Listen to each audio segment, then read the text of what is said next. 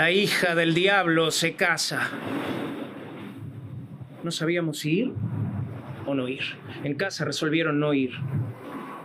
Ella paseaba con la trenza brillando como un vidrio al sol, vestido celeste y las pezuñas delicadísimas, cinceladas y de platino. Con los ojos un poco redondos, insondables, se paraba frente a cada uno, como publicitando, invitando, o consciente e inconscientemente, amenazando. La hija del diablo se casa. Cerraron las puertas y ventanas. Pasado el mediodía resolví huir. Crucé por arriba de los jardines de fresias y junquillos tratando de no trozar ni uno de los ramos amarillos de los que vivíamos por ocultas veredas.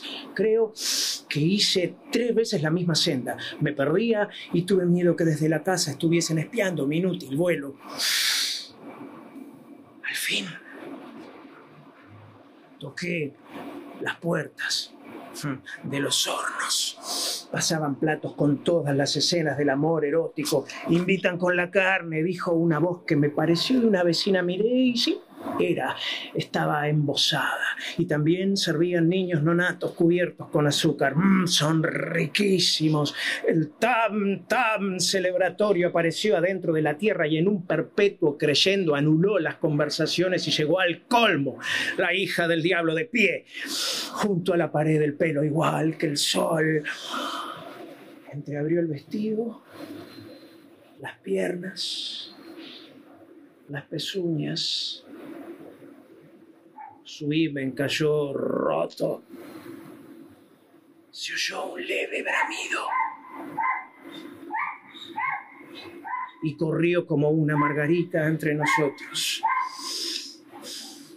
Alguien gritó, ¿y el novio? Se va por aquí. Es chiquitito.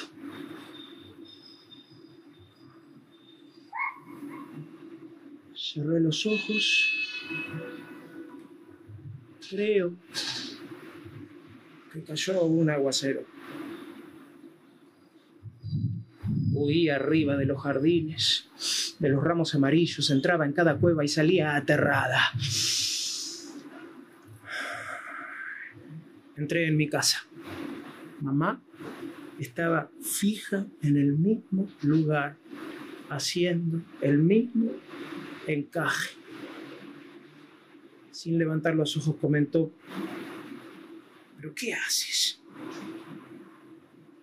Andas por el jardín con estos aguaceros.